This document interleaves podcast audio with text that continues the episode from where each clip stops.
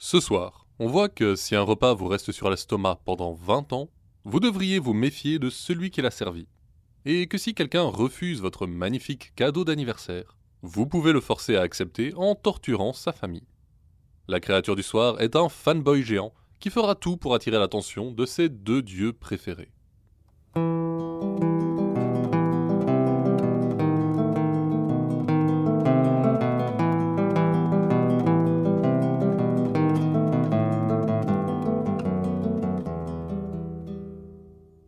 Écoutez Contes des Soirs Perdus, l'émission qui vous fait découvrir les contes et mythes que vous ne connaissiez pas encore et vous replonge dans ceux que vous aviez peut-être oubliés.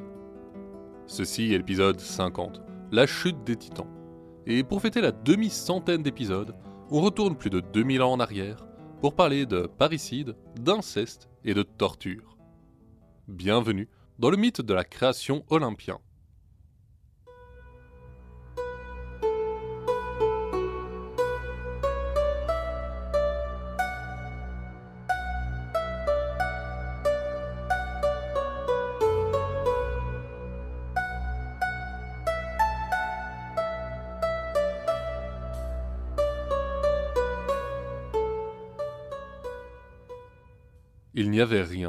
Lorsque Gaïa, la terre nourricière, émergea seule du chaos. Nue, vulnérable au sein des ténèbres, elle enfanta son premier enfant dans cette obscurité absolue. Quand il sortit de son sein, Ouranos alla former la voûte céleste, et pour la première fois, la terre fut isolée des ténèbres. Pourtant, Gaïa n'était pas heureuse. Elle rêvait d'un monde qui débordait de vie et ne pouvait se satisfaire d'être seule au monde avec son fils. Ouranos entendit sa plainte et laissa tomber sur sa mère une pluie fertile, qui donna naissance à tous les cours d'eau du monde, des plus petits ruisseaux aux océans infinis. La pluie, en se mêlant aux collines, aux vallées, aux grandes plaines de Gaïa, fit surgir l'herbe, les plantes, les arbres et toutes les créatures qui rampent, marchent ou volent. Lorsque les pluies d'Ouranos fécondèrent les plus secrètes cavernes de Gaïa, naquirent enfin les premiers êtres aux formes humaines. D'abord vinrent au monde les trois géants aux cent mains, suivis des trois cyclopes, formidables forgerons et maîtres bâtisseurs. Le monde débordait de vie, et Gaïa était satisfaite. Par-dessus tout, elle était incroyablement fière de ses six fils, aussi puissants que talentueux mais sans doute l'était-il justement un peu trop. En tout cas, leur force ne joua pas en leur faveur dans les premiers temps du monde. Ouranos, terrifié à l'idée que ses six fils au tempérament rebelle ne s'allient un jour contre lui, construisit en secret un nouveau recoin du monde, le Tartare. Cet endroit était ce qu'il y avait de plus proche des ténèbres originelles. Toujours plongé dans l'obscurité, il se trouvait aussi loin sous la terre que le ciel ne se trouvait loin au-dessus. Certains racontent qu'une enclume lâchée dans le vide mettrait neuf jours à atteindre le Tartare. Cette inexpugnable prison terminée, Ouranos y enferma tous ses enfants. Pendant un temps, le monde resta ce qu'il fut alors, sans la moindre trace de vie dotée d'ambition. Peut-être Ouranos s'ennuya-t-il alors? Il fit tomber une nouvelle pluie sur Gaïa, et c'est de cette seconde pluie que vint l'âge des titans. Le ciel fut satisfait de ces nouveaux enfants, sur lesquels il régnait en tyran. Mais sur terre, Gaïa enrageait. Ces précieux enfants, ces premiers-nés, enfermés dans les ténèbres dont elle-même s'était dégagée au prix d'une lutte acharnée. Elle ne pouvait l'accepter. Lentement, très lentement, elle tourna l'esprit de ses enfants contre leur père. Sa colère devint la leur, jusqu'à ce qu'ils décident que le ciel avait fait son temps.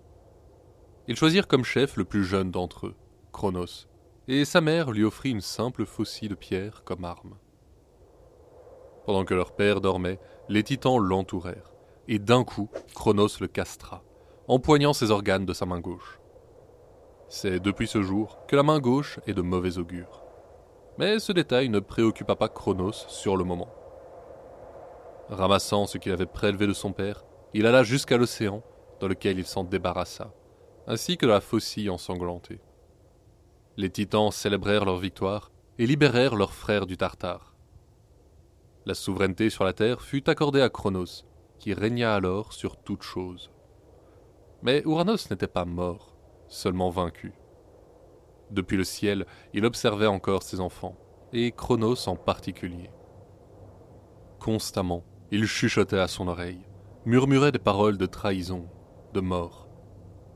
Chronos parlait à son fils de la puissance des géants et des cyclopes, de la facilité avec laquelle il le renverserait, le jour où il serait las de voir régner leur plus jeune frère. Engorgé de pouvoir, ivre de peur, Chronos imita son père et jeta à nouveau ses frères dans le Tartare. Mais Ouranos n'en avait pas fini avec lui. Après la révolte, Chronos s'était uni à sa sœur, Rhea, qui lui donna plusieurs enfants. À chaque naissance, la voix de son père résonnait dans son esprit. Toi aussi, tu seras trahi par la chair de ta chair. Une fois que la peur était installée, elle ne partait plus jamais. Et ainsi, après avoir enchaîné ses frères, Chronos se débarrassa de ses enfants. Un par un, au moment de leur naissance, il les dévorait, et s'assurait que jamais la prophétie de son père ne se réalise. Rhea, désespérée, vit disparaître sous ses yeux Estia, Déméter, Héra, Hadès et Poséidon. À peine sorti de ses entrailles, il rejoignait celles, insatiables, de leur père. Mais quand la titanesse vit son ventre s'arrondir pour la sixième fois, c'en fut trop. Elle ne perdrait pas cet enfant-là aussi.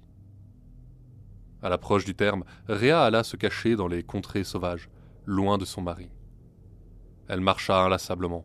À chaque fois qu'elle s'arrêtait, une peur terrible d'être découverte la saisissait, et elle reprenait son chemin. Ses pas la portèrent jusqu'à une île, en Crète, où le terme arriva. Rhea sentit son dernier fils venir au monde seul, isolé, mais ses cris attirèrent les nymphes chèvres qui vivaient sur l'île. Elles assistèrent la titanesse dans son accouchement, puis jurèrent de s'occuper de l'enfant. Le cœur lourd, Rhea dut abandonner Zeus, son dernier né. Elle savait qu'elle ne pourrait pas cacher sa naissance à Chronos bien longtemps si elle restait là. De retour auprès de son mari, elle lui présenta son fils bien emmailloté dans des linges. Chronos ne lui jeta pas un regard. D'un geste, il engloutit l'enfant, et ne s'aperçut même pas que c'était une simple pierre que sa femme lui avait présentée. Ainsi, le petit Zeus fut élevé par les nymphes de l'île de Crète, avec Pan comme frère d'adoption. Les nymphes avaient bien assez de lait pour les deux, mais elles craignaient pour la sécurité de l'enfant. Chronos régnait sur la terre et le ciel, et rien ne pouvait lui être dissimulé. Pour s'assurer qu'il n'entende pas parler du bébé, les nymphes suspendirent le berceau à une branche, pour qu'il ne soit ni sur terre, ni dans le ciel.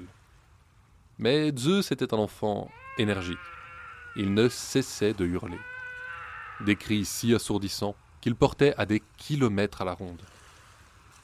Malgré tous les efforts qu'on avait faits pour le cacher à son père, il ne faudrait pas longtemps pour que ces vagissements ne l'attirent. Les nymphes allèrent alors voir les curettes, des dieux guerriers qui vivaient sur l'île, pour implorer leur aide. Ces derniers acceptèrent, et de ce jour, chaque fois que l'enfant pleurait, les dieux entouraient l'arbre où était suspendu le berceau et lançaient leurs cris de guerre en frappant leurs lances contre leurs boucliers. Le vacarme, loin de terrifier l'enfant, l'apaisait et le bruit couvrait ses cris. Par le courage de Rhea et les efforts des nymphes et des curettes, Zeus grandit paisiblement, sans se douter du danger qui le menaçait. Quand il eut atteint l'âge adulte, les nymphes lui révélèrent son ascendance, et Zeus décida qu'il était grand temps de se venger. Sur les conseils d'Océan, le seul titan qui ne fut fidèle à Cronos, il retrouva sa mère, et avec son aide se fit engager au service de son père. Mais avant de partir, il remercia celle qui s'était occupée de lui tout ce temps. Amalthée, en particulier, était celle qu'il avait nourrie de son lait. Et pour qu'elle ne fût jamais oubliée, Zeus jeta son image dans le ciel, où elle devint le Capricorne. Rapidement, Chronos prit ce nouveau serviteur comme échanson personnel. Zeus était ravi. Un jour où Chronos avait déjà bien trop bu, son fils ajouta un puissant vomitif à son vin. À la première gorgée, le titan sentit son estomac se tordre violemment. La douleur le jeta à genoux, et d'un coup, il vomit la pierre que Rhea lui avait donnée. Mais les convulsions ne se calmèrent pas, et peu après, Poséidon revit la lumière du jour, intacte. Hadès suivit, puis Héra, Déméter et Estia, au rythme des hoquetements de leur père. Ils avaient grandi normalement dans son ventre et sortirent tous adultes. Entraînant leur mère avec eux, ils quittèrent le palais de Cronos. Une longue guerre éclata alors entre les dieux et les titans. Chacun rassembla ses forces. Les enfants de Rhea libérèrent les géants et les cyclopes, tandis que les titans se rassemblaient autour de leurs frères. Seul Océan resta à l'écart, mais sa fille, Niké, se joignit à Zeus. Les cyclopes mirent leur art au service des dieux et forgèrent un casque pour Hadès qui permettait de se rendre invisible. Poséidon se vit offrir un trident et Zeus reçut la foudre elle-même. Ainsi armés, les frères et leurs alliés partirent en guerre. Grâce à son casque, Hadès s'introduisit dans le palais sans être vu par Cronos et déroba toutes ses armes. Poséidon et Zeus lancèrent alors l'assaut. Les géants se saisirent d'énormes rochers dans chacune de leurs cent mains et firent tomber une pluie de pierres sur les titans, pendant que Cronos affrontait ses fils. Pendant longtemps, la bataille fit rage, mais les armes forgées par les cyclopes firent la différence.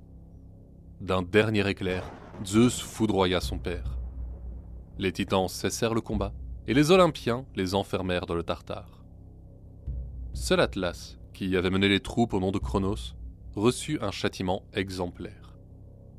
Pour l'éternité, Zeus le condamna à porter la voûte céleste sur son dos.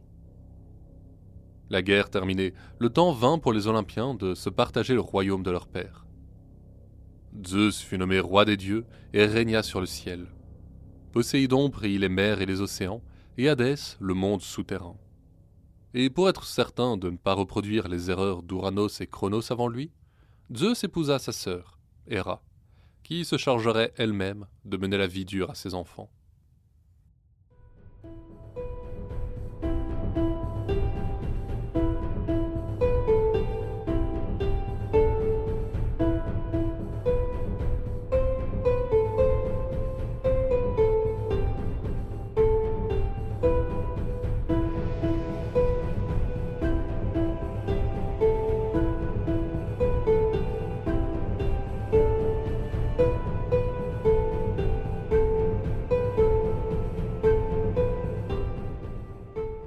Tous les titans ne furent pas enfermés au Tartare après la guerre qui les opposa aux Olympiens. Certains furent graciés par Zeus, et Prométhée était de ceux-là. Les temps étaient paisibles, et il arpentait la terre aussi tranquillement que son immortalité le lui permettait. Mais la terre lui paraissait terriblement vide. Oui, des dieux, des nymphes, des géants et des cyclopes l'habitaient, et les mers et forêts regorgeaient d'animaux mais il manquait quelque chose. Un jour, il déboucha dans une prairie où la terre lui parut différente de ce qu'il avait vu ailleurs. Il venait de pleuvoir, et l'argile était tendre, malléable. Le titan s'en saisit et commença à en faire une boule. La terre prit exactement la forme qu'il désirait, et la conserva sans s'effriter. Prométhée contempla la boule un instant, pensif, puis commença à la modeler. Elle s'allongea, différentes parties plus fines se dessinèrent, et finalement, elle prit la forme d'une poupée, en tout point semblable au titan en miniature. Prométhée empoigna plus d'argile et fit toute une troupe de petites poupées. Quand il eut terminé, il observa son œuvre d'un œil satisfait. Il appela alors les quatre vents et leur demanda de prêter leur souffle aux effigies.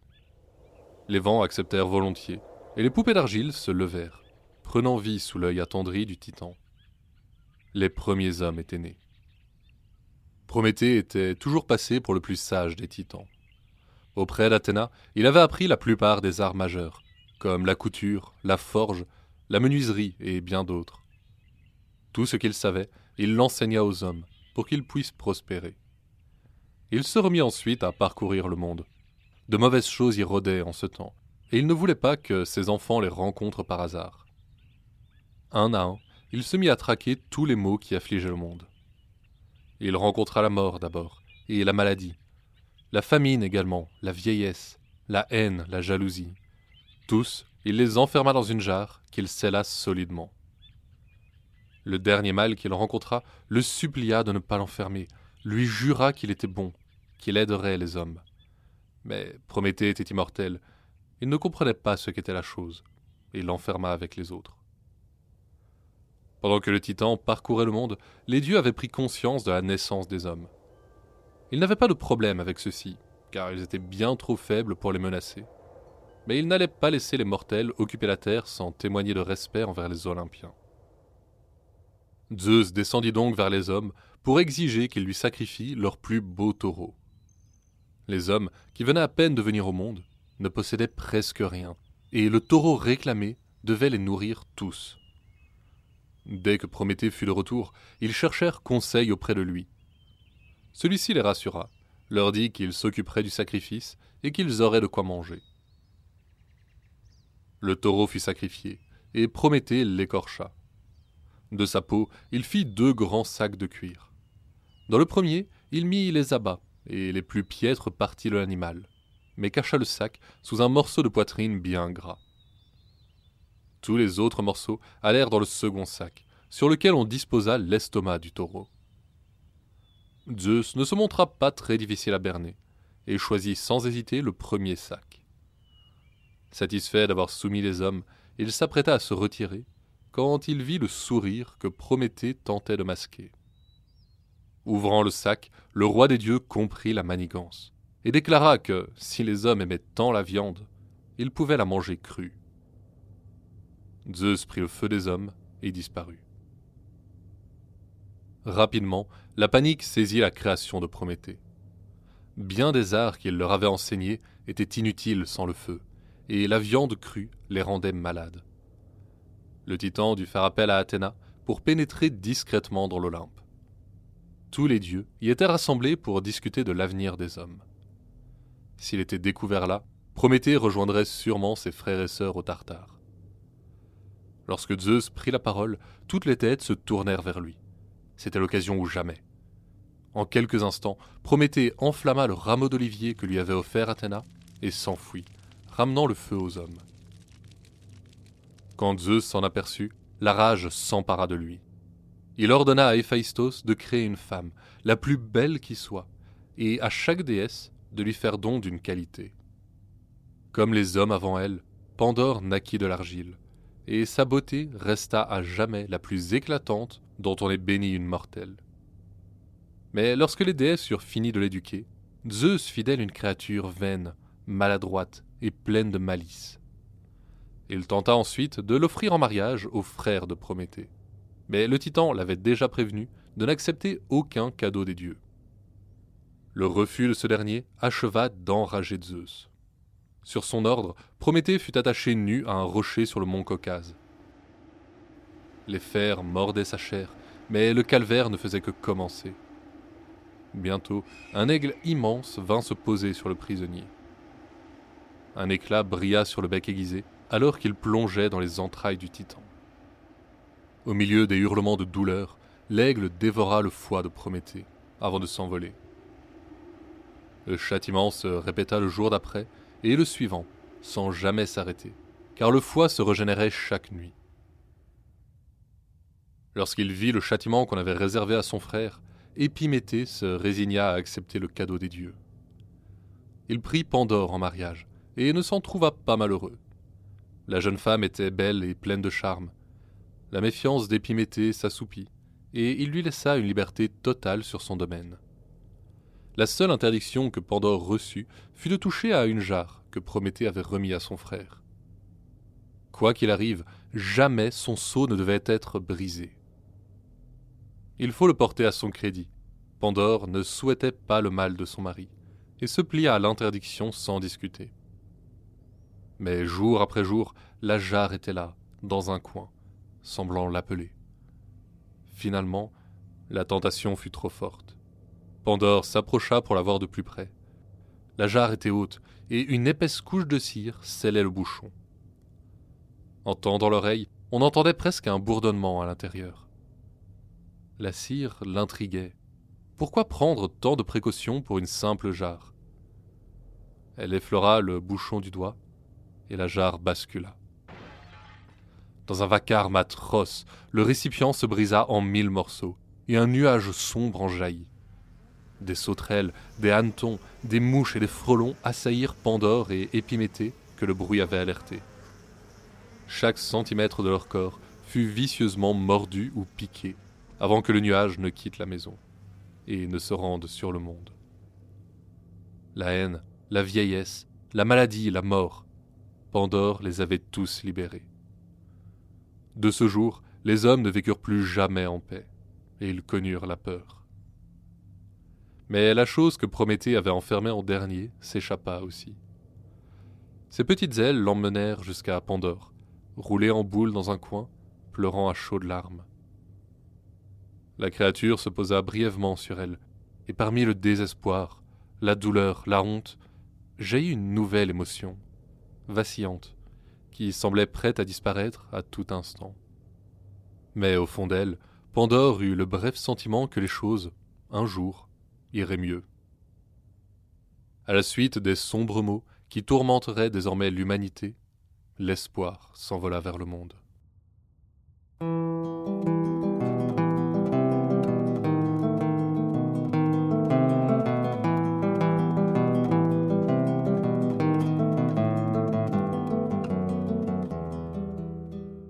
Chaque région du monde a sa propre version du croque-mitaine, une sombre créature qui s'attaque aux enfants désobéissants. Mais je pense que le monde serait plus sage si partout on racontait l'histoire d'Atasaya, le démon géant qui guette le peuple Zuni. Il rôde dans les régions qui sont maintenant le Nouveau-Mexique et utilise aussi bien la ruse que la force pour attirer ses proies. Haut de 10 mètres, avec de puissants bras couverts d'écailles blanches et noires, et les poils de son torse aussi raides que les épines d'un porc-épic, il dévore aussi bien les démons que les humains. Seuls les dieux jumeaux de la guerre peuvent l'arrêter, ce qu'ils font heureusement dans chaque histoire.